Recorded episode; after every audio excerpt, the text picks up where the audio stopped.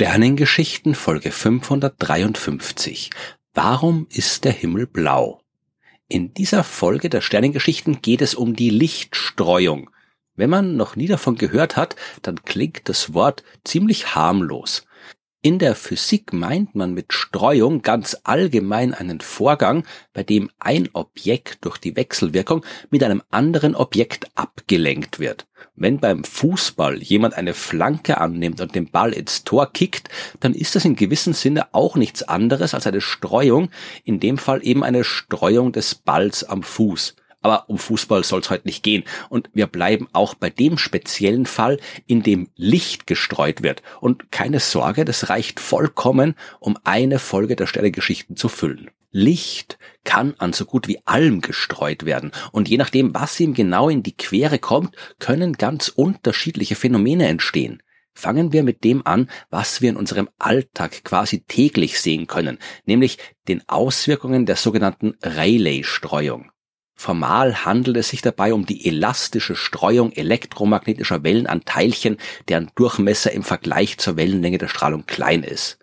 In der Praxis ist die Rayleigh-Streuung der Grund, warum der Himmel blau ist. Klären wir aber vorher nochmal das mit der elastischen Streuung.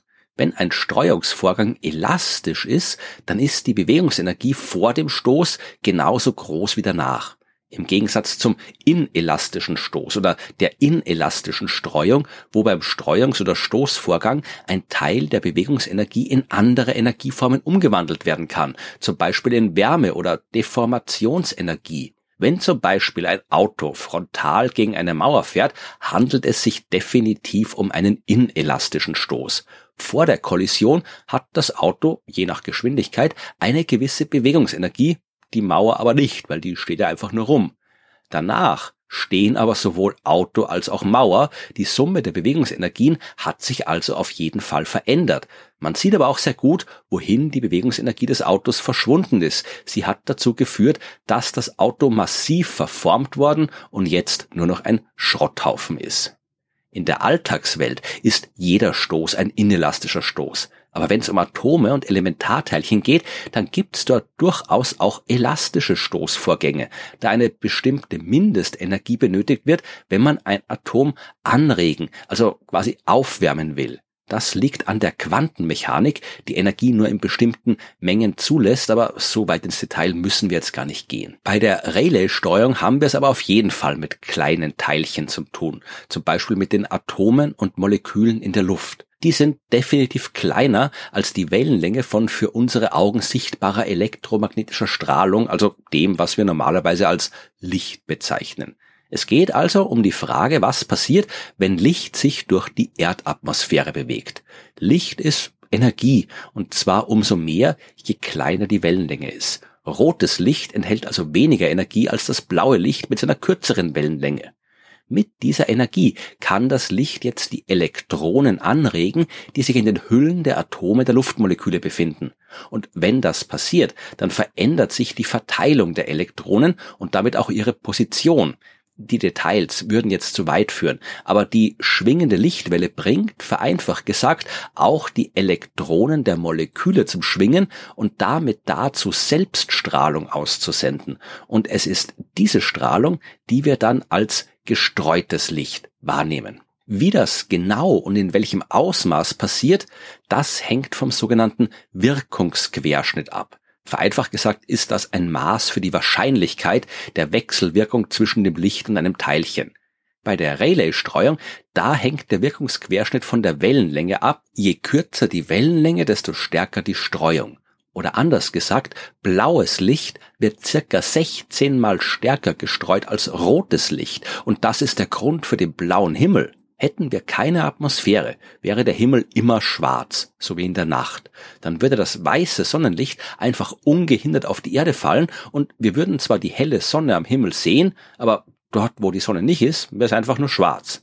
Aber weil wir eine Atmosphäre haben, wird das Sonnenlicht gestreut, sobald sie darauf trifft. Unter Tag steht sie, zumindest in den meisten Gegenden der Welt, hoch am Himmel. Der Weg des Lichts durch die Atmosphäre ist also vergleichsweise kurz und es bleibt nicht so viel Zeit für das Licht an den Molekülen der Luft gestreut zu werden. Deswegen wird vor allem der Anteil des Sonnenlichts gestreut, bei dem der Wirkungsquerschnitt groß ist, das blaue Licht. Das breitet sich also durch die Streuung in alle Richtungen aus und wir sehen den gesamten Himmel bläulich eingefärbt. Anders ist es, wenn die Sonne sehr tief steht, also in der Morgen- oder Abenddämmerung. Jetzt muss das Licht einen langen Weg durch die Atmosphäre zurücklegen. Jetzt wird sehr viel Licht gestreut und wieder sehr viel blaues Licht. Und zwar so viel, dass der blaue Anteil des Sonnenlichts zu einem großen Teil seitlich weggestreut ist, bevor der Rest in unseren Augen ankommt. Und dieser Rest besteht dann vor allem aus dem rötlichen, gelblichen Anteil und sorgt dafür, dass die Sonnenauf- und Untergänge so schön ausschauen. Aber jetzt wird der eine oder die andere einwerfen wollen, dass der Himmel doch bitte nicht immer blau ist. Manchmal schaut man aus dem Fenster und sieht nur eine trübe grau-weißliche Suppe und keinen klaren blauen Himmel. Das ist richtig und dafür ist ein anderer Streuungsvorgang verantwortlich, nämlich die sogenannte Mie-Streuung die findet statt, wenn die Teilchen, an denen das Licht gestreut wird, keine kleinen Moleküle oder Atome sind, sondern größer, ungefähr so groß wie die Wellenlänge des Lichts selbst. Diese Teilchen können zum Beispiel kleine, feine Wassertröpfchen sein oder Staub- und Rußpartikel. So oder so hängt in diesem Fall das Ausmaß der Streuung kaum von der Wellenlänge des Lichts ab. Alle Farben werden annähernd gleich stark gestreut und das weißliche Sonnenlicht verteilt sich ebenso weißlich über den ganzen Himmel. Das ist auch der Grund, warum Wolken weiß aussehen denn die sind ja nichts anderes als große Ansammlungen feiner Wassertropfen, die über den Himmel schweben. Und wenn die Luft sehr feucht ist, dann ist der ganze Himmel trüb. Die Miestreuung, die kann man auch nachts beobachten, wenn sich um den hell leuchtenden Mond herum ein nebelartiger Lichthof bildet. Auch das liegt am Wasser in der Luft und ein Mond mit Hof ist deswegen ein Anzeichen für baldiges Schlechtwetter. Etwas erfreulicher ist die Mie-Streuung zu sehen, wenn man es mit dem Tyndall-Effekt zu tun hat. Man kennt es, man spaziert zum Beispiel durch den Wald und das Sonnenlicht bildet wunderschöne Strahlen, die durch das Blätterdach fallen. Auch hier ist der Grund die Streuung des Lichts an Staub oder Wasserpartikeln.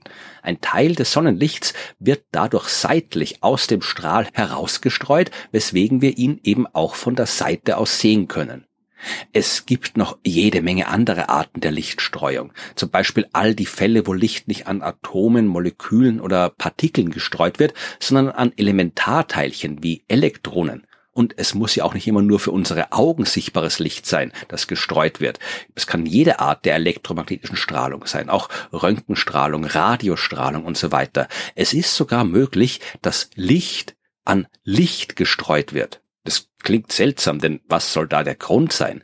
Der Grund ist in dem Fall die Quantenmechanik und die Tatsache, dass es Quantenfluktuationen gibt, die kurzfristig Teilchen hervorbringen, die dann aber gleich wieder verschwinden. In der Alltagswelt spielen die keine Rolle, sie sorgen aber dafür, dass Licht sogar an Licht gestreut werden kann. Diese komische Art der Streuung spielt sogar eine Rolle in der Astronomie, aber das ist eine so lange Geschichte, dass ich mir sie lieber für eine andere Folge aufhebe. Lichtstreuung ist eben tatsächlich ein sehr vielfältiges Problem und es kann sehr viel passieren, wenn man dem Licht in die Quere kommt.